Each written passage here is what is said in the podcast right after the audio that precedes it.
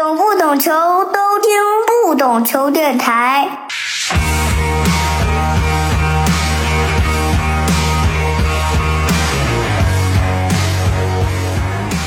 Hello，我是不懂球大萌。我们之前做了海外的系列，最后一期是跟唐辉老师聊了一下在日本踢球的中国的高中的球员也好，高中的学生也好。也算是为我们一个新的系列东瀛系列做一个铺垫吧。其实世界杯上日本队的表现，我觉得不用多言了。日本足球我们讲过很多次，包括和殷红祥老师聊的列国志系列，和赵震老师聊的要不要学习日本足球，我们其实都是从更宏观、更底层逻辑的角度去聊日本足球。但我觉得。我更想从一个更有趣或更细节的一些角度去聊这个日本足球，所以不懂球电台也就全新推出了这个东瀛系列。呃，这期呢，我们的嘉宾是之前做过这联赛解说的杨若涵，他现在也在日本，可以说对日本足球也好，还是对日本社会也好，都有着非常长期的关注。陈萌老师好啊，很荣幸今天可以参加这样的节目。和大家一起去探讨日本足球，把我想到的、观察到的啊，或者说想说的表达出来。也感谢陈梦老师给我这次机会。这期之所以找若涵来聊呢，我觉得是我之前在做很多关于日本足球的资料的时候，我发现了一点。因为从表面上看，我们知道日本旅游球员现在非常多，可能有四五百个人，比较集中在可能是德甲的联赛。他们国家队去年这个世界杯上名单，其实也基本上只有五个人来自本土的 J 联赛。开启我想做这个话题一个视角是说，日本在杜塞尔多夫了吧，直接建立了一个欧洲的基地。他们一开始叫办公室，而且之前好像在这个他那儿还踢了两场比赛。我觉得这个对我的触动还是挺大的。我想请若涵介绍介绍，就是日本这个建立欧洲办公室也好，或者未来的一个基地也好，它到底有什么样的一些考虑吧？因为我们也知道，世界足球的中心是在欧洲，欧洲的足球中心是在五大联赛。可能日本这边有有的说是四大联赛，他把这个法国去除掉。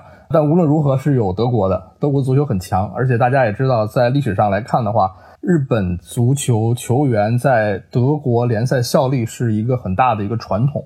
呃，一直是两个国家之间在足球上有很密切的联系，可以说近十年吧，有很多的日本的球星，国家队的主力都是从德甲锻炼出来、成长起来的，或者说就是成名的。而且，其实从国家的这种民族性格上来看的话，可能日本人和德国人也有相似的地方啊，比如说比较严谨、崇尚团结，这个文化上也有，历史传统上也有，所以说。日本足球和德国足球在近几年一直是被联系起来，因为最早的时候，可能二十年前他们的师傅可能是巴西，他们学巴西比较多。但是近几年的话，可能就是德国比较多。当然，现在也有像三山勋这样的啊，富安健洋的在英超效力，但是还是说德国是大据点，而且德国的地理位置也比较好，它不像英国可能是岛国，稍微的远离大陆一点。它德国，比如说离比利时啊，或者其他的一些国家，法国呀，可能它还有地理上的一个优势在啊。另外，确实还有大量的一些德国的球员。那这样的话，一旦备战这种世界性的大赛，它在德国杜塞尔多夫建立一个据点，产生一些合作，那肯定是方便这些旅游球员去集训。因为我们知道，日本和欧洲这个距离也是非常远的，你坐飞机的话，来回这个很累，旅途劳累。特别是在大赛前，我们直接教练组飞过去，我教练组带上厨师，带上助理教练，带上我们的领队，然后我们飞过去，就带上这联赛的几个球员，对吧？啊，对这联赛可能就是让他们辛苦一点。总之，反正是有辛苦的人，但可能如果说是以欧洲组啊，所谓的海外组啊，他们日语叫海外组，海外组为中心的话，那可能就是在杜塞尔多夫去训练，而且还有一个很大的原因就是森保一去欧洲考察。那他在什么地方啊？衣食住行什么的，肯定势必要在欧洲去建立一些所谓的合作点，那也方便他去在欧洲进行工作。包括女足也是啊，马上要女足世界杯了，然后女足也是这样的一个系统，因为也有一些旅欧的女足球员。那这样的话，很多联系都会产生，可能会方便工作，方便备战。我的了解是，日本在杜塞尔多夫这个基地啊。他一开始现在只是一个办公室嘛，他是筹建一个基地，想做，比如说在这里可以训练啊，可以比赛啊，甚至是有一些，比如说恢复啊，帮助这个日本球员处理一些伤病的问题。听说可能未来会聘请不少的这个侨民，我是不知道现在的进展是怎么样，或者说未来又会想是直接说我买地建基地，然后。当然可能不会建球场啊，因为他之前九月份备战世界杯时候打的热身赛两场麒麟杯是租用了，应该是当地的一个球场，对吧？对，而且那个比赛我也看了，呃，有不少日本的当地的球迷去看，说明那边的基础还是不错的，而且确实是日本足协和当地的俱乐部进行签约了，所以说应该是在构建、打造啊这个基地。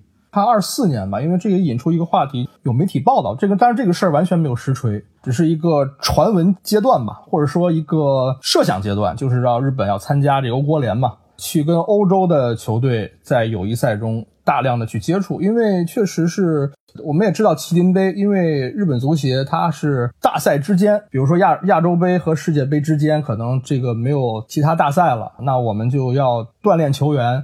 保持状态、考察球员这样的一个目的的话，那可能涉及到这些友谊赛、热身赛。那这样的话，有一个问题就是说，他还是想和强队踢一踢。像这一次，比如说和这个乌拉圭踢，但是我想和欧洲球队踢怎么办呢？那可能欧洲那边要踢欧国联，因为踢欧国联是欧洲自己的事情，欧洲国家或者地区进行比赛，那可能日本就不太好约上。那这样有一种声音就是说，哎。我们要不要也参加一下？就像之前，呃，日本队也参加过美洲杯啊，我们也拿一外卡，正好跟这个杜塞尔多夫啊，跟一些这个欧洲的一些机构也有合作，正好我们是不是也要申请一下？那这个还是在一个拟定阶段、设想阶段，具体的话要看这事儿能不能做成。如果做成的话，相应的，比如说这些在欧洲的一些基地，那它的作用就更大了。我之前查了一下资料，设在杜塞尔多夫，感觉就不是偶然的，因为。杜塞尔多夫是日裔移民在欧洲第三多的一个城市，仅次于这个巴黎和伦敦啊。这个可能我们有点不可想象吧？因为杜塞尔多夫很小，但它却有这么多的日本移民。这个城市好像有什么日本的公园啊、神社，甚至有，还有居酒屋啊。就是你感觉好像去了，就跟我们去了一个唐人街那种感觉似的。本来还有很多的公司在那儿都做了这个办事处，我不知道你知不知道有没有什么历史渊源？我靠！这个还是可能跟历史有关系吧，因为我们也知道，日本它移民比较多的地方，一个是巴西，一个是夏威夷。他去德国的话，应该也是有当时去学习，包括去打工。那可能杜塞尔多夫作为德国的一个据点，那是有很多的日本移民在的。而且确实，我通过两场热身赛的话，也是看到了很多的当地的球迷，所以确实他是有这个关系的。而且现在也有杜塞尔多夫作为德乙支球队，现在也有球员在这儿效力。其实日本的移民相对来说在亚洲可能不是特别的主流，就是他是历史关系走的比较多。但是现在的话，很多 包括年轻人啊，守在家里、宅在家里的比较多，这是日本目前的一个现状。因为刚你也讲了，他要想计划参加欧国联嘛，整体上会感觉日本足球，因为他之前设立了一个目标嘛，就是二零五零年我要夺得世界杯。但好像他在亚洲这些年来，他总觉得无论是十二强赛也好，还是其他的这个我说亚洲杯也好，他自己感觉是不是对他整体的锻炼的。价值都没有那么大，因为一到世界杯或者这种大赛的时候，他觉得哎，就跟对手总是感觉会差了一些。过去其实从两千年代开始吧，他还是很希望，比如中国啊、韩国很强，或者说整个亚洲足球一起强。但他 是不是经过这么多年，发现这些对手的进步啊都不太强硬？在他会说，你跟强手过招，你才会越来越强嘛。所以这个是不是整体上也是他这么多年过程中发生的一一些心理上的一些变化？对，刚才您说到一点很重要，就是现在大家都总说日本足球强，有声音说我们要学习日本足球，但是呢，在亚洲比较强，但是你放在世界，它也没有始终突破这个八强的大关，在世界大赛上呢，也是比较可惜吧，比较悲情，包括刚刚结束的这个世界杯。虽然说小组赛表现比较好，但是在最后啊，对阵克罗地亚，整个比赛看下来，其实他确实是没有克罗地亚强的，而且最后打点球心态失衡，呃，一下子崩了。包括后面有声音说这个在这个热身赛中踢点球，这个也挺有意思的啊。关键的问题，我觉得其实跟其他的朋友，包括球迷，包括专业人士啊，包括就是从业者也聊过这个问题，就日本足球的瓶颈是什么？其实现在来看的话，有很大的一部分原因啊，我个人认为，其实跟他的身体还是有关系的。这个我觉得是不得不承认的一点。其实日本足球的发展，你如果来日本旅游的话，你可以看到很多的足球场啊。如果你去到一些足球城市的话，你可以看到很多的足球的死忠，包括足球主题的居酒屋、咖啡馆，包括很专业的设施，包括青训、足球强校。足球少年，这个都可以看到。我觉得在社会层面、文化层面，日本人很喜欢足球，他有这个热爱程度，而且他的这个社会的发展呢，也能够给足球带来一些支援，还是有一定的这个经济能力。当然，中国的经济能力现在也是在越来越好啊，中国的总体量级是要比日本要大的。总而言之呢，就是日本其实该发展的也都发展了，包括韩国其实也有类似的情况。但是为什么还不是世界一流？你和人家还是始终隔着一个窗户纸。虽然说你赢了西班牙，赢了德国，但是国家队再踢一场，你就能赢他吗？比他们强吗？这个肯定肯定，我是觉得没有这个信心的。那归根结底呢，可能还是在人种上，我觉得是有差距的，这是一方面啊。另外一方面，日本可能为了弥补人人种的差距呢，现在也有一些关键位置上，比如说门将、中后卫、后腰，还有这个前锋。有一些混血球员在渐渐的成长，这也是为了弥补吧。但另外一方面，确实也是像您提到的，在这样的一个情况下，如果就是以本土球员黄种人为这个中心，十一个这样的本土球员的话，我还有没有进步的空间？那可能在这样的一个情况下，和亚洲的中国也好啊，韩国也好啊，在跟他们玩的话，可能进步的空间确实不是很大了。那肯定就要和强手过招，这就跟下棋一样。你和强的棋手下棋，你才有进步的空间。你和臭棋篓子下，那可能越下越差。你看那个去年东亚杯嘛，就很明显。以前日本是派什么球队参加东亚杯，对吧？现在日本是派什么球队？现在可能就是二队都达不到。对呀，锻炼队伍。而且现在确实，我也不知道从什么时候开始啊，日本就开始不太重视和中国和韩国的比赛了啊。当然说亚洲杯，亚洲杯应该是比较重视的。但是我觉得也没有那么的倾情投入，跟世界杯还是有差距的。包括有时候，你比如说 U 二十二赛，他派 U 二十去，他才派年龄小的去锻炼。这个我觉得确实是日本足球或者说日本这个他的这个足协的有一种自大在里边。但我觉得这个也不是特别的值得提倡啊，有点轻敌。他对欧洲球队就百分之百的去战斗。当时应该是谁说过？田中斗笠王说过吧？但他作为一个混血，他身体还是比较强。但他说我们日本足球还是比较差，但是我们差有差的这种打法，他就是针对这欧洲强队来的。他还是说要拼欧洲强队。但是你看他在亚洲的这个表现，或者他是在亚洲的这个态度，像东亚杯这种比赛，他就没有那么的全力投入，然后反而去锻炼队伍、考察新人啊。这个我觉得确实也是挺两极化的。因为最近日本国家队又刚集训参加这个国际比赛日嘛。我注意到了森保一的一个采访，他说就是很多留洋球员跟他说，说日本足球和欧洲足球完全不是一个项目啊。他觉得日本国内教练应该好好考虑一下，日本和欧洲足球的区别在哪儿。这个我觉得还挺让我惊讶的，因为我们总会觉得日本足球其实已经很那么多球员你在欧洲嘛，应该是很了解欧洲足球是什么样。但我发现，哎，森保一也会这么讲。嗯，我觉得这个两个层面吧，一个就是我刚才提到的啊，身体的问题。现在有一个很大的问题，就是说日本的第一运动还是棒球，更加国民性的啊。现在这个 WBC 嘛，我平时去这饭馆吃饭啊，去个拉面店吃饭，那旁边的这个小哥在那看这个棒球呢。就我们可能中国就没有那么关注，就 WBC 在日本的关注程度不比世界杯要差，甚至可能比足球世界杯还要热。他这个电视台有时候我这个因为上班原因哈，要要开电视，啊，有一些像 TBS 这种电视台，它上午播一整天 WBC 的事儿，所以说本来日本的本土啊，它的这个身高力量，特别是体型就不是特别的好，它相比中韩都没有特别大的这个优势，再加上它国内本土还要和棒球竞争，因为我们知道棒球也需要力量，需要身高，需要身体素质，所以说它在这一方面上和欧洲是有很大的差距的。当然，现在可能会有混血来弥补啊，但是这个还是需要时间和过程，这是一方面。另外一方面就是，确实在文化上，还是没有人家欧洲那么的。本身你起步就晚，欧洲那你像英国那就玩了很长时间了。呃，英格兰它足球传统，包括像其他的五大联赛，日本的起步还是相对晚一点的。再一个就是说身体素质的问题，虽然说现在呃日本人很喜欢足球，但是他始终可能还是要和棒球竞争，很多东西还是没有发展到极致。当然，我觉得这个发展中可能想让他再进步、再提升的话，现在日本足协官员也在想办法，比如说刚才我们一直聊的这个话题嘛，啊，让他更加的欧化，输出更多的人才，包括可以聊到很多的欧洲俱乐部啊，特别是一些小一点的，像比利时啊。葡萄牙这些这些俱乐部，日本的企业去出资赞助一些，然后让日本的年轻球员更加方便的去旅欧。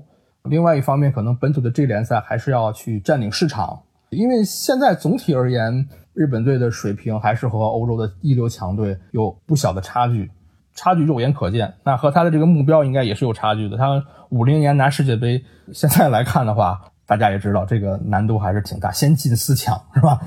我们看到了日本足球在全面的欧化嘛？其实之前有很多年，我印象中是这联赛一直想做这个跨年的赛程，同步欧洲这种赛程嘛。这样你无论是热身赛也好，或者说国际大赛也好，其实更容易接轨。但是之前那一次好像是说，这联赛如果要跨年赛程的话，可能会面临着很多的问题，比如说，呃，因为我们知道日本冬天也很冷嘛。也特别是他也有一些东北的球队，你像这个札幌，札幌其实还好，札幌巨蛋是可以封闭的。但是其他的像仙台、山形这些球队，包括札幌，它可能会有一个赛季会有那么几场放在后别，放在一个那个没有封闭的地方，这个确实是问题。而且即使不是东北的话，关东地区也挺冷的，像鹿岛、鹿角这种就是所谓的北关东地区啊，也没那么暖和。他现在就是感觉相当于旧话重提了嘛？我不知道这个进展怎么样呢？这个还是在一个传闻阶段，因为短期内公布了，就是说每个联赛啊要二十支，调整一下这个联赛的数量，包括 G 三和这个下面的这个 GFL 要打通这个升降级的这个通道，这个是有的。但是说跨年这个事儿呢，还在酝酿中吧，因为确实有一些阻力在。而且大家都已经适应了，因为确实冬天比较冷，所有的球队在冬天备战的时候都去这个冲绳了，或者去宫崎了，就或者去九州了，去暖和一点的地方了。比较冷这个事儿确实还是有一个问题，而且大家也习惯这个节奏了，所以说可能还是要看一看这个事儿推进到什么程度了。再一个就是说，像一些杯赛，包括天皇杯也是，因为天皇杯是每年元旦嘛，如果不是元旦的话，也是在年末年初进行这个比赛，可能它这一个赛季顺下来都是跨年的。但是现在亚冠改赛日了，可能会有一些影响啊。我觉得这个要要往后看一看。其实现在的问题主要是这联赛的球员，说实话，他们想进这国家队其实挺难的。森保一日本的教练组啊，无论是说森保一还是说其他的森保二、森保三，是吧？做这个主教练，他还是把眼光会放在旅游的球员，这个是肯定的啊。所以说这联赛呢，就负责把这个基础打好，吸一吸粉，然后呢，让这些球员有球踢，让这些球迷们有球看，再筛选出优秀的球员，把他们送往欧洲，可能还是要做一个基础的工作。所以说要考虑票房啊，这联赛是要挣钱的，是要服务球迷的。那这点的话，可能他还有更多的考量。其实聊完这个部分啊，你刚才也提到了日本在欧洲其实买了一些小俱乐部，跟我们中国在欧洲买俱乐部还不太一样。大家可能最熟悉的是比甲的这个圣图尔登，这个是日本的 DMM 集团直接这个买下来的，它性价比也也很高啊。这个 DMM 集团是说它是日本的成人视频一个一个网站是吗？不能这样说哈，它是一个传媒公司，主要是音视频。当然你说的这个是其中的一项啊，但是它还有很多全年年龄段的，不是说只做这个。而且它之前是和福冈黄蜂是有合作的，福冈黄蜂的出资之一。DMM 算是一个大手企业了，相当于中国可能。啊，是不是也不方便提是吧？比如相当于那个绿色的、蓝色的哈，那些 A P P 也差不多。因为现在互联网这方面的话，中国可能走在日本的前面了，可能日本有要学中国的，包括说你说乐天啊，那就是仿造中国的某某是吧？某某这个 DMM 可能也差不多，因为我们知道日本它这种文化产业是很挣钱的。你像在日本看球都需要付钱啊，你要看电影、看动漫，大部分都需要付钱。这个 DMM 也是这样的一个转播平台，它也是和足球有很多的联系。它和福冈本身就是那个公司在福冈应该是有业务，包括福安建阳嘛，福安建阳他当时就从福冈去的这个圣托尔登。他去接手圣托尔登，包括这个球衣上面啊，也有这个 DMM 的一些这样的广告。因为其实说到旅游这件事儿啊，可以展开再讲一讲。就是日本旅游，我大致观察的话，可能有三类这样的情况。一种呢，就是所谓的精英，比如说三山勋，比如说久保建英，他在国内已经有很高的知名度了。像三山勋在国内已经帮助川崎前锋拿到冠军了。久保建英知名度出名，他比三山勋还要早，而且他比三山勋还要年轻。所谓的日本梅西嘛。先是巴萨，后是皇马，都有接触的，这是精英。那精英当然要旅游了啊！张之前的香川真司、本田圭佑，包括中田英寿这些精英集团，也是国家队的常客，日本足球的领军人物。那肯定是无论是否在这联赛效力过，他都是要旅游啊。大部分也是在这联赛本土踢过的，像孙兴民这样的比较少。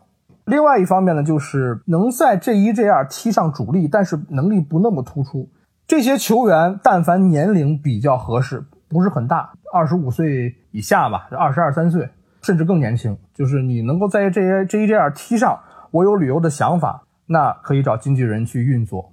这些球员他也能够旅游，但是进不进国家队这个不好说。但这样的也大有人在，能说一长串名字。基本上第一类和第二类啊，就能够占到现在的六十到七十这样的一个人数了。如果选国家队的话，重点考察的所谓的欧洲组的，就是六十到七十人。精英，还有就是一般的年轻的、有一定实力的球员，能在这联赛踢上主力的，但不是太精英、太强的这样的一波人。那第三部分人呢，就是可能我们都不知道他是谁，在 J 一、J 二没踢上，可能有的甚至就是踢过两三天 J 三，或者说就是压根儿就没在日本踢联赛、踢职业联赛，高中毕业，哎，就去海外闯荡了。当然，这种呢，就是相对草根儿一点，可能在欧洲的。一些二队或者说一些小级别联赛去效力，但是这些球员也是不少的。比如说之前我们也接触过一些小联赛的比赛啊，有些老师哎一看这个日本球员哎应该是日本名字，但是他没有在这个 J 一 J 二踢过，很早就出去了去闯荡了。包括还有一些当地的移民混血。当然第三类的话，可能遍布世界各地，像泰国联赛有很多日本球员，甚至像印度联赛啊也有些日本球员。而且这边要说的其实是第二类球员啊，这个是比较普遍的。大家可能平时看这联赛，这个球员他没有强到能到五大联赛效力吧，给人一种这种感觉。但是他经过资本的运作，他还是能为这些球员提供旅游的道路的。这个其实就说到了，还是跟这些企业赞助啊有关系。因为本身就本国企业，然后经纪人也比较熟，那就过去踢吧。反正你踢不太好，你也踢不太差。因为我们这个联赛本身水平也没有太强。他们可能在 J 一、J 二能踢上主力，但不是说国家队水准的，也可以旅游。这个可能对我们中国足球可能也会提供一些借鉴吧。大量的这些球员其实跟中国的球员相比，他也没强到哪儿去，但是他们还是有这样的机会的。为什么我们提这个圣托尔登呢？是因为这个圣托尔登过去有大量的日本球员在这个球队里效力。刚刚你也提到这个富安健洋，其实还有这个其他的几个，包括连田大地啊、远藤航啊，其实都在这个队踢过。当然，大量的引入这个日本球员，也在这个当地引起了球迷的一些反感吧，对吧？或者抗议。等我查了一下，他整个管理团队都来自日本，这个其实对于我们中资来说，这是不太多见的。他 CEO 是叫立石敬之，之前是做过这个东京 FC 总经理，还有这联赛的理事啊。包括他早期也运作了长友佑都去这个意甲。我是想知道，他这个是对这个俱乐部有非常大的在运作上的帮助吗？毕竟他是又懂日本足球，对吧？毫无疑问了，对他可能在欧洲也有一些人脉，是吧？其实圣托尔登就是一个跳板啊，因为圣托尔登本身他在比甲，呃，还可以啊，中游球队吧，中间球队。但是他离比甲的那个争冠还是有距离的，但是他应该也不会去降级。他这样的一个定位就可以让他去找一找日本球员来这儿锻炼。当然，您刚才提到有成功的，像远藤航是比较成功的，樊建阳也是比较成功的啊。当然也有一些就是没踢太好然后回来的也有啊。他就是一个跳板嘛。这一方面我觉得还是说一定程度上客观上促进了日本足球的发展。包括现在也有凯尔特人，凯尔特人和圣托尔登定位不太一样，圣托尔登是中游球队。他可能就没有太那么的去甄别你的水平了，就是你有这个想法啊，你能在 J 一踢上主力，基本上你说 J 一和比甲差距有太大吗？可能也没有太大。那基本上你换个地方去踢，然后练一练，你你好了，你就再到下一个跳板去五大联赛啊。不好的话，你再想办法，你哪怕回去也可以，至少是一种体验。那作为圣托尔登的这个管理者、出资方来说，他是可以承受的啊，因为他就是一个中游球队嘛。可能他的战绩上也没有那么大压力，而且他但凡能来到这儿的话，虽然在这联赛不突出，但是也是有这样的一个基础能力在的，基本上也是能踢上首发的。而且确实，我们也知道，就是您刚才说当地人可能会有些想法，这个确实也跟这个文化有关系。很多旅游球员都是因为文化不融入，不太好交流，竞争不过当地的球员，然后就没机会了。但像圣托尔登这样的俱乐部，确实是给你机会的，你可以出场的。所以这确实是方便了这些球员去锻炼，啊，但是现在凯尔特人也是这样，但凯尔特人他成绩好，波斯特格鲁嘛，之前在横滨水手带过冠军的澳大利亚的一个主教练。今天我好像看了一个消息，是谁说他的？本土的他的一个朋友说，他的水平其实是可以带英超的，但这有点吹啊。确实他在凯尔特人带的很好，而且凯尔特人不仅说是像圣托尔登一样有很多日本球员，而且他的成绩在苏格兰是数一数二的，就是第一嘛，很强。因为波斯特格鲁作为主教练，他是在日本这联赛有过执教经验的，所以他也知道哪个球员强，球员特点他应该也比较熟知，所以说他也会根据他的要求让经纪人去找这些球员。刚聊其实是说圣托尔登是个跳板，有很多年轻球员挖过去啊，培养一下，没准去五大联赛，对吧？我也看到了这个。之前圣托尔登还有冈崎慎司、香川真司，其实是在他们职业生涯的末期，那这个就不是这个目的了，对吧？那这个是不是可能更针对他国内的市场？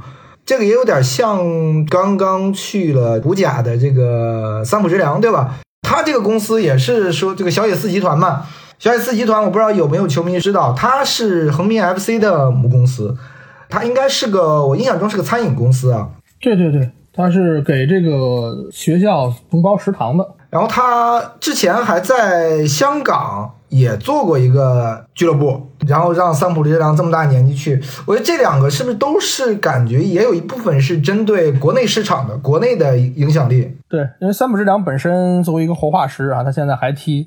那他的这个意志力、品质力一直是我们当聊到他的时候就会去赞扬他嘛。包括他五十多岁又进球了哈，又刷新纪录了，可以说是一个精神象征啊，日本足球的一个图腾了。他确实背后也有一些所谓的商业价值在，而且本身他是和 MFC 的名宿，包括这个背后的这个小野寺的这个推动嘛。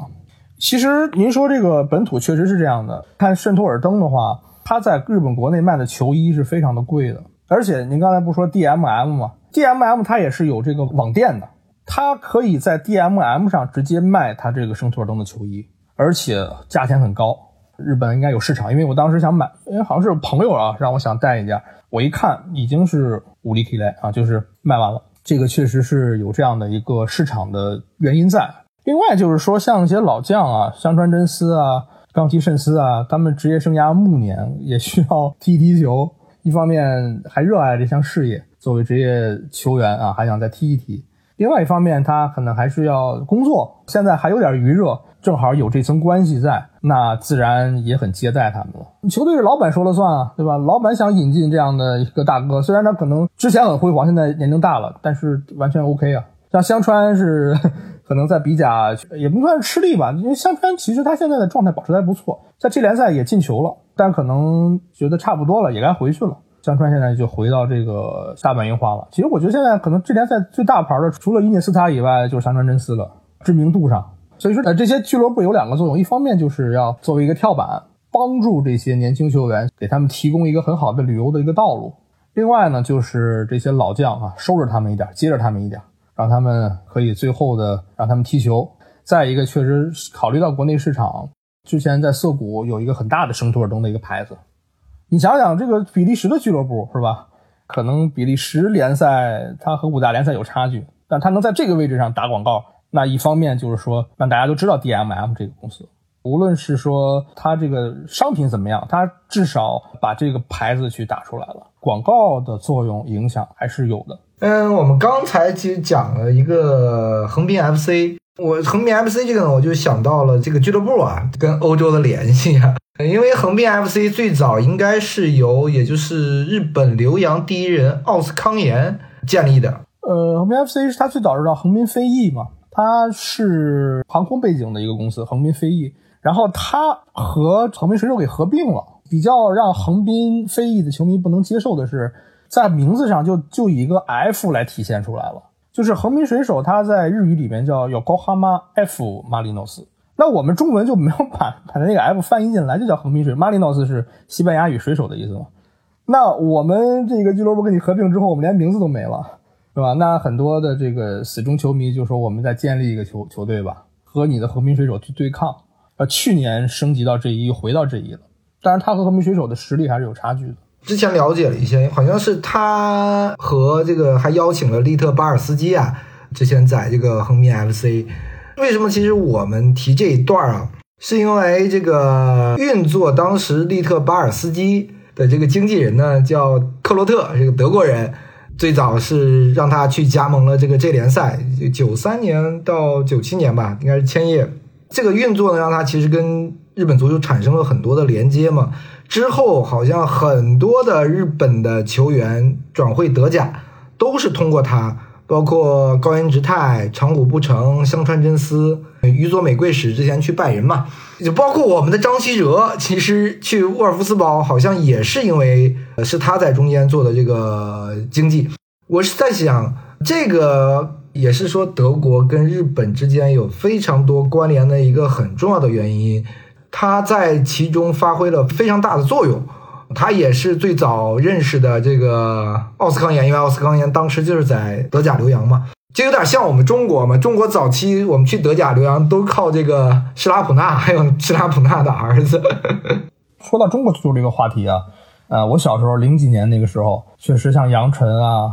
包括再晚一点，这邵佳一啊、蒿俊闵啊，他们在德国足坛还是留下了一笔。包括像东亚杯吧，这个内田笃人去做解说，然后蒿俊闵上场了，他认识。然后我们之前在沙尔克的时候，我们俩都练过传，一起传球呢。我们俩是很好的朋友。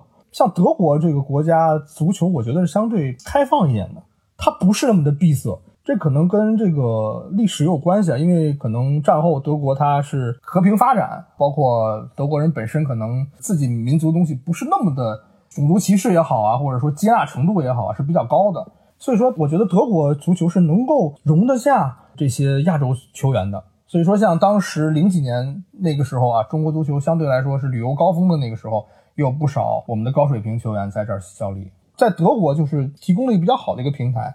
当然，包括也有一些经纪人去运作这个事儿。现在来看的话，我觉得中国足足球虽然说最近的成绩不好啊，但是随着中国国力的提升，还有人们对足球的关注的话，未来的几年中国足球应该会有上升、有提高的。那这样的话，其实打开一个思路的话，就是像德国这样的国家，像德甲这种联赛、德乙的联赛，我们是不是可以去输送一些人才？当然，一些欧洲的像瑞士啊，这些也都 OK 的。再一个就是说，像中资，哎，如果有意向的话，中资就像圣托尔登建了一个中国版的圣托尔登，不一定非是五大联赛，至少你是在欧洲作为一个跳板，也是作用很大、意义很大的，这也是一个思路吧。因为像一些旅游的日本球员，我刚才也提到了，他真的水平没有那么高，只是给他一个年龄比较年轻，也比较有活力，也有梦想啊，就成全他，不见得要去日本、韩国效力。虽然说日本、韩国比中国足球强一些，但是这个其实没有特别大的一个必要。你还是要去高水平的、有这个土壤的地方去去效力。这个我觉得中日韩三国都是有相似的这样的情况的。那你刚刚还提到了一个这个横滨水手，他那个名字嘛，他用了个西班牙语的名字。就是我感觉啊，这联赛的球队很多都是用了这个外来语啊，包括英语啊、意大利语啊，是吧？对，它的命名方法就是这样的。很多我觉得就百分之九十九吧。就是有一支俱乐部叫松本山雅，他那个山雅不是那个所谓的外来语，日语里面它有汉字有假名嘛，它那个山雅是汉字，因为山雅它是当地的一个咖啡咖啡厅，对，它是很受球迷欢迎的，就叫了松本山雅。剩下之外的啊，当然你叫 FC 什么 AC 呃什么 SC 那个不算，剩下的但凡有你的绰号的，所谓的后面那个那个那个名字的 nickname，呃，我们中文讲中性名，对，对，所谓中性名的那个东西就是外来语。而这个外来语来自哪儿呢？就是欧洲语言，西班牙可能是最多，西班牙、英语、意大利、德语。那这样也能看得出来，这个世界足球的中心在哪儿？就是在欧洲嘛。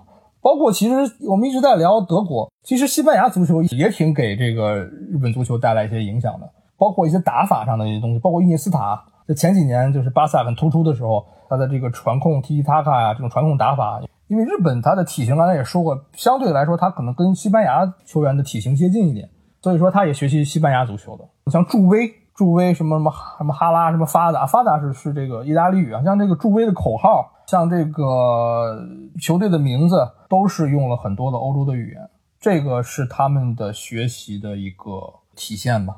因为这一期我们其实聊了这么多啊，我觉得相当于日本足球全面的欧化嘛，这个我觉得可以我们延伸一下，讲一讲日本的，我们讲慕强吗？或者说，好像他这是这个民族骨子里的一些东西吧？我觉得从古代来说，大家都会觉得中国跟日本特别像，但其实这个像都是来自于古代，我们现代很多东西都是两国是非常非常不像的，在文化上。大家千万不要认为中国跟日本很像，因为日本在全面的欧化，不仅它的足球，它其他社会各个层面都在欧化。它早期为什么跟我们像？你大家可能知道以前什么遣隋使、遣唐使，对吧？因为日本和唐朝在朝鲜半岛打了一场这个白江口之战，哎，让日本人觉得这唐朝太强了，不行，我们得去学，哎，学了一遍，直接把这个城市布局都搬到了这个京都，对吧？大家可以看京都啊，可能跟长安就这个布局上其实很像。包括现在日本的很多的古建筑，大家也会觉得特别像中国的唐代的建筑，甚至是现在日本的一些叫日式的这个唐建筑，在中国反而会出现。就是我们中国在做仿唐建筑的时候，甚至会参考日本的这些建筑，包括还有唐之后宋，其实也是。日本在大量的学习中国，包括现在日本非常让中国人感觉我们是有同样文化的一些什么茶道啊、花道啊、围棋啊，还有抹茶。抹茶就是从中国最早的这个宋代的茶叶传过去的是碎茶，但后来我们改了，对吧？后来我们再也不那么冲茶了，就变成现在这种冲茶。还有那个建盏，建盏也是喝茶这个器皿，在日本反而是被大力的推崇吧。这个是我们讲古代吧。你以你现在的观感来说，在日本是不是好像对中国文化没有那么推崇，对吧？是这样的哈。我首先先解决一个根本的问题，就是说，它日本它您说那个什么慕强也好，学习也好，是吧？因为本身日本是一个岛国，它相对比较封闭，它和其他的地区国家都是隔着海的。以我的话说啊，很粗浅的话说，如果人类文明有这个躯干的话，对吧？你拿一个身体比的话，那日本这种国家、这种岛国，包括太平洋上的众多的岛国，那就是人类文明的末梢，就是最边缘的时候。不仅如此，日本还处在地震带，它是一个岛国，而且它这个岛上资源很匮乏，灾难多发。不仅有地震，如果地震大了的话，它还有海啸。而且它到了夏天、秋天有台风，还有泥石流，冬天还有大雪。所以说，日本这个地方它就是自然环境相对来说比较差，所以它有一种危机意识在。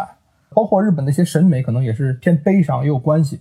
他有一种危机意识在，日本人的安全意识是非常高的。很多时候你到日本来旅游，或者说接触一些日本人，觉得他很繁琐、很死板、很教条，什么都跟你讲清楚了。因为他就是安全意识比较高，再一个就是他有危机感，他有这个危机感怎么体现呢？就要谁强学谁啊！我要自立自强，不然的话我什么也没有。这个确实是比较麻烦的，当然也锻炼出了日本人，不能说是锻炼吧，就是形成了日本人这样的一个风格。而且日本人学习的过程中啊，他有一点很重要的一个特点，就是他学习之后呢，又把这个东西给日化了、本土化了。对，就我们刚讲建筑，其实包括日本现在的和服、相扑、木屐，这些都是从中国过去，但是又跟我们原本的是是不一样的。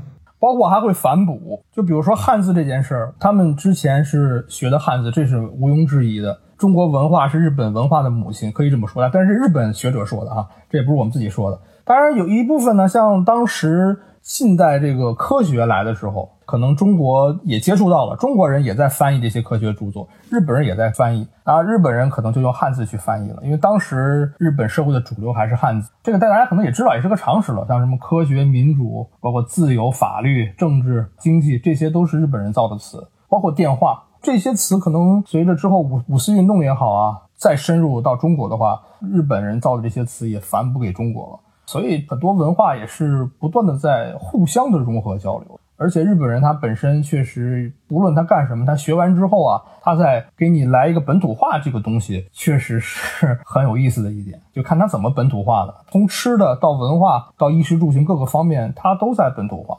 他不是说照搬，他也在想我怎么哎把学的东西再发展成自己的东西。我们刚其实讲的是古代它的其实，我们讲中国话，对吧？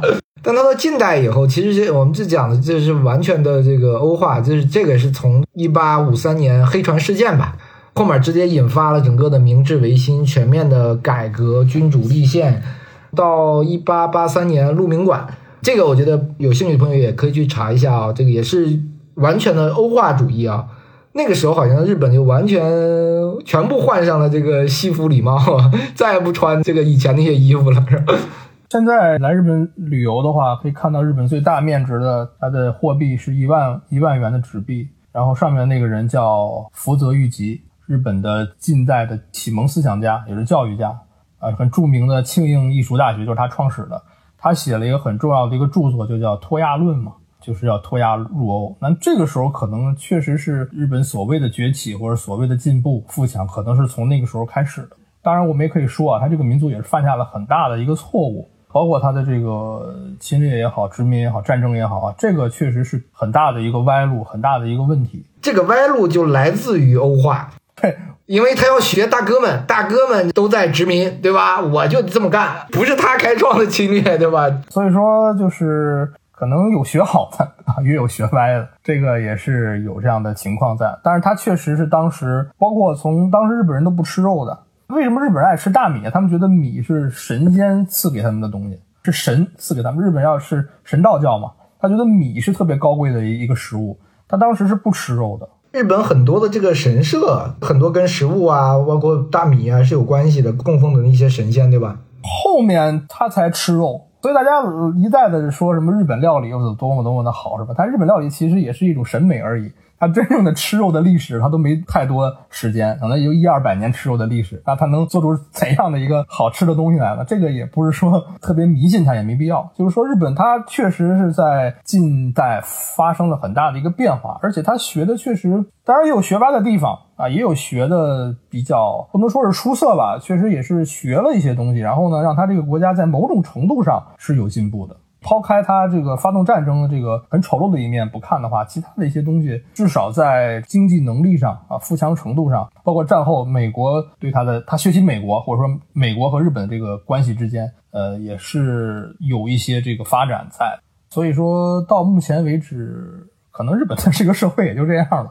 呃，我觉得我们中国社会还是说更加的有一个希望和未来的。日本已经是说发展完了。它现在已经出现了很多的问题，包括老龄化、少子化这些问题一直是存在的。当然，你要是从足球角度上来讲的话，日本足球可能还会进步。当然，我觉得中国也在追赶。嗯，你刚一讲，它有些东西学的其实非常好，包括就是在明治之后，对吧？它的整个的体制的改革，然后它在经济上的这个发展，就是学的特别彻底。到二战后。最后被美国打败了，包括他现在，我们可能中国人对日本的一些他们的认罪的态度啊、道歉的态度啊不满意，核心其实就是日本是慕强的，慕强，因为他觉得我不是被中国打败了，我是被美国打败了。包括战后美国对他的这个一段时间的这个叫什么管控也好，会导致他整个社会的全方位的这个从欧化变成了一个美国化。因为我们前面其实我讲了，比如说和服。是古代的，然后再讲的这个明治以后，他的这个西服礼帽，我觉得因为在穿着上是特别显性的，特别容易看出呃一些东西、一些特征。那战后呢，其实日本它在整个服饰上也发生了很大的改变，有一种这个穿衣的风格，不知道有没有朋友知道，叫美式复古。但日本人呢，在美国的这个美式复古的基础上搞出了这个阿美卡基，对吧？就是一定程度的这个学习加上本土化，包括这个常青藤的一些穿搭啊什么的，我们现在国内可能也也会有流行。这其实都不是美国人直接传过来的，我们都是靠日本，相当于日本做了本土化以后再传过来的。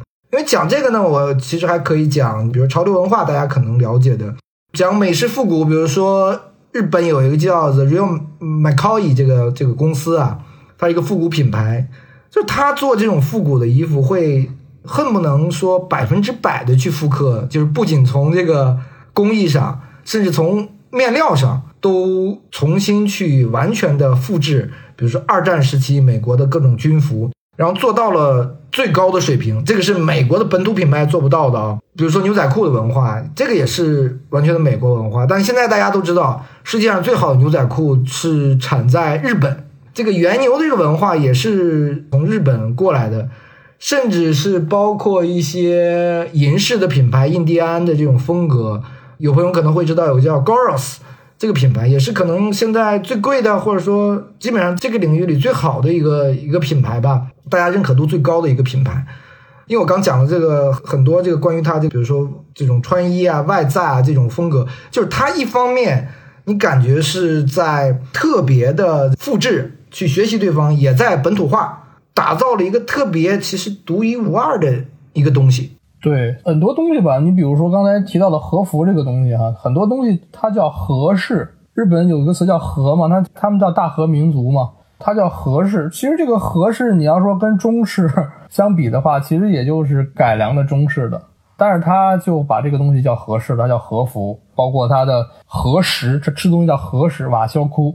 所以说，日本它肯定是一个文化很杂糅的一个地方，但是他能把这些杂糅的文化呢，哎，把这些东西呢给进行一些改良、改造，并且把这些东西可能极端一点要推向到极致，然后形成它的风格。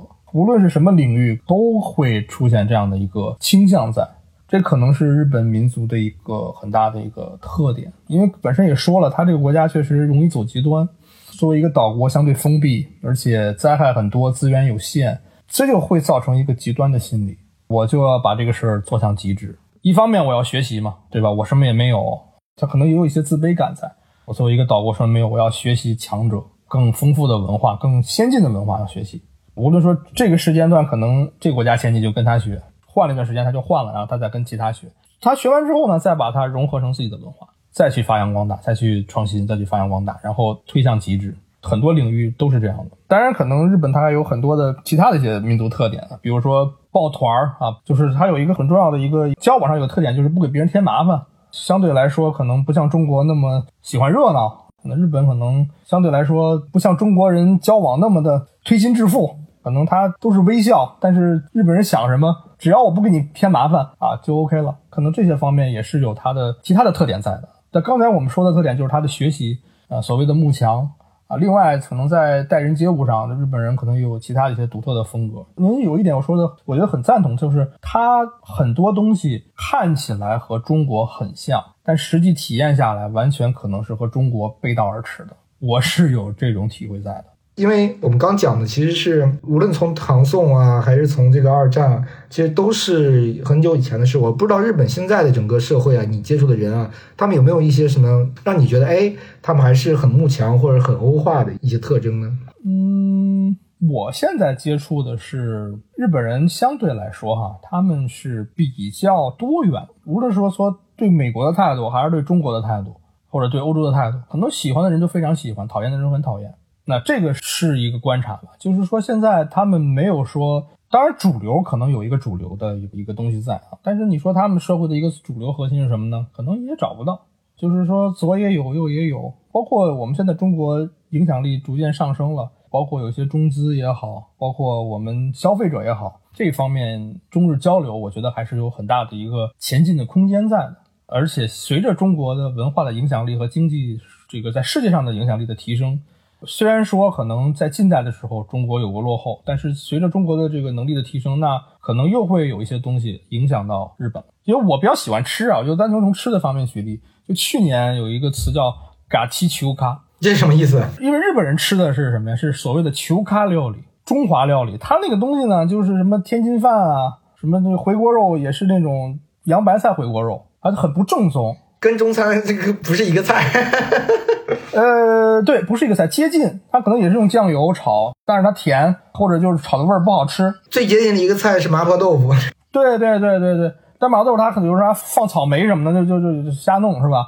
但是去年从去年开始有一个词叫嘎七球嘎，在东京很多地方，比如说上野池袋，包括埼玉的什么西川口这些地方，有很多正宗的中餐馆在这儿开了，都是中国人经营的。比如说铁锅炖，小一点的有麻辣烫，还有什么四川的那种什么九宫锅火锅，包括烤羊腿。兰州拉面好像最近也在日本很火。对，有的有的，就完全区别于他们的那套球咖料理的嘎七球咖，真正的地道中国菜在东京也是有很多。而且我观察，因为我也我也去那儿吃嘛，水煮鱼什么的很正宗，不少这个日本的吃客食客当地人来吃，这也是一种影响吧。就是在这个吃文化上，也是现在随着这个。因为在日本也生活了很多我们的同胞哈，这个华人、中国人，他也会影响。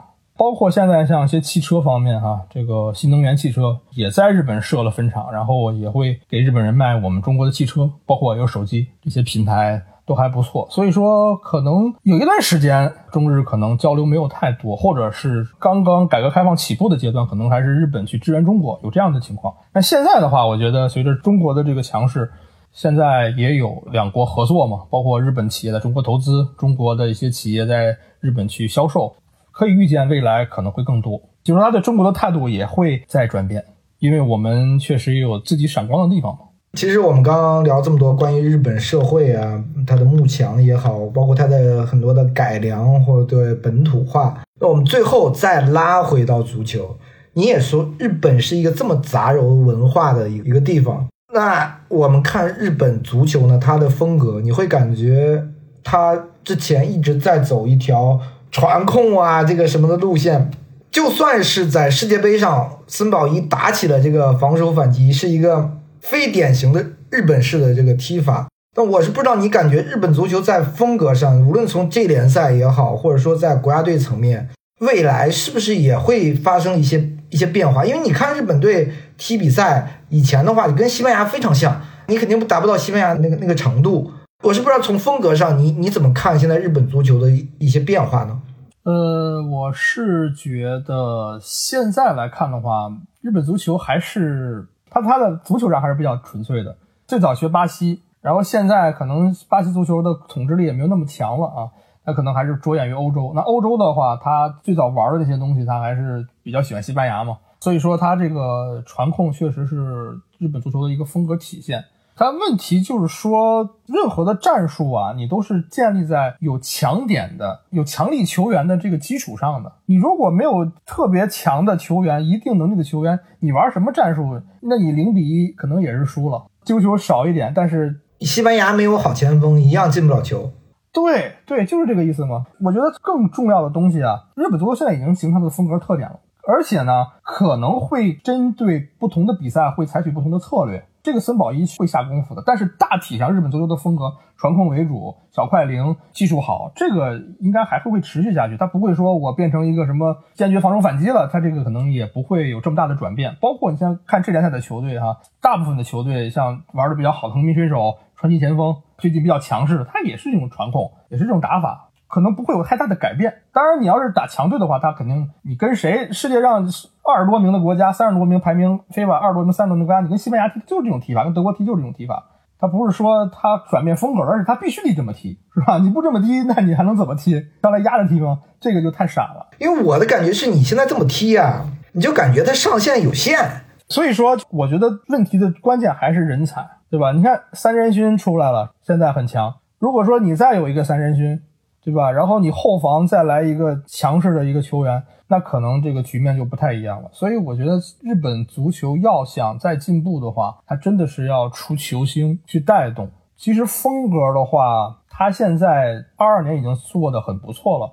你能够赢下西班牙，赢下德国，是吧？这个已经是很不错。但是你看他对格斯达黎加不说了，那个阵容有问题，轻敌了。但是你看他对这个克罗地亚这场。到了后面其实是没有什么优势的，他的这个球员的能力还是没有达到克罗地亚的那种水准。如果你真的是球员能力上去的话，你这个风格可能就更加的自如一些了。所以现在我觉得日本队要在世界杯踢好的话，他现在确实是要打这种防守反击。所以说，这是森保一需要解决的问题。当然，有很多球队，包括这联赛的球队，他可能还不是，他没有转变那么快，他可能先从国家队这个层面去转变他的打法，因为这联赛他的这个节奏和欧洲真的是不一样的。所以说，可能先从国家队去转变他的风格，然后自上而下也有可能是这样的一个一个情况。因为现在国家队也没有太多这联赛的球员了，他还是说，呃，以精英嘛，精英为主。这些精英都是在欧洲的，像阿森纳呀、布莱顿啊这些球队去效力的。至于说现在这个民间上基础上，可能日本足球还是以这种传控为主，那他可能国家队有了新变化。会自上而下的影响在下面的这样的一个过程，而且现在日本还是需要人才，需要好苗子，这个可能也是一个关键吧。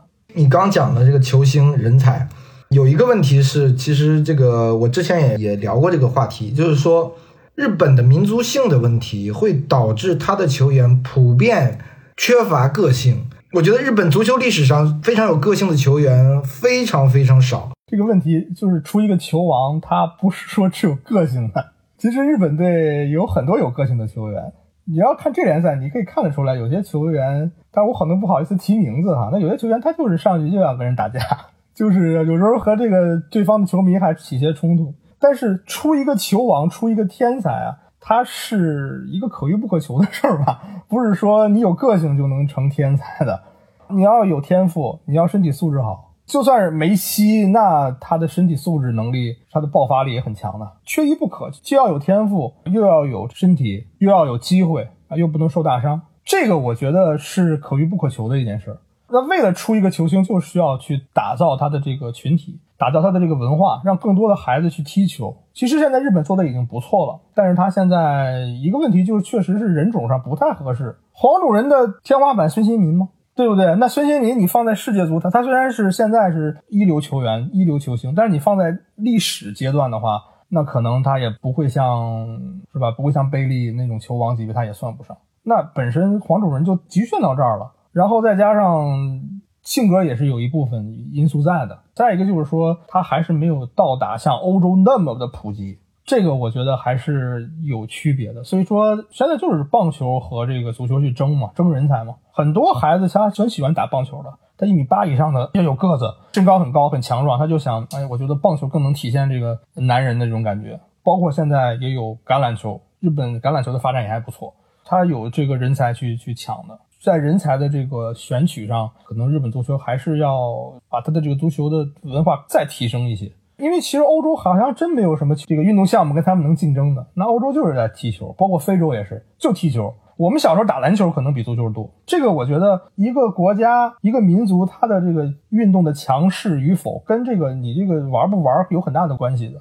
所以说日本这边玩的比较杂，那可能会受到一些影响。当然可能混血啊，这个是一个思路。你刚才讲了棒球，呃，是第一运动。其实刚刚我们聊 MBC 对吧？MBC 上其实大家也看到了这个大谷翔平，对不对？这个现在这就是这个非常优秀的这个棒球的球员，这就是他整个慢慢慢慢就会出现这样的，你甚至可以讲天才。他是棒球术语叫什么？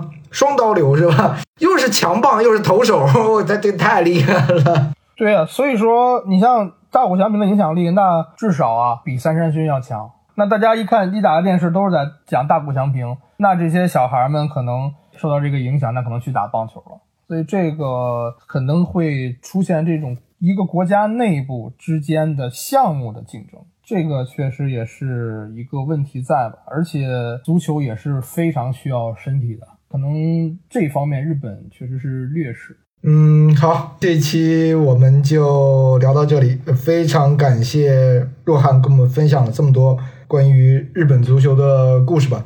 后面我们还会继续聊一些日本足球非常细微的一些话题。呃，也欢迎听众继续订阅收听我们的节目。我们下期节目见。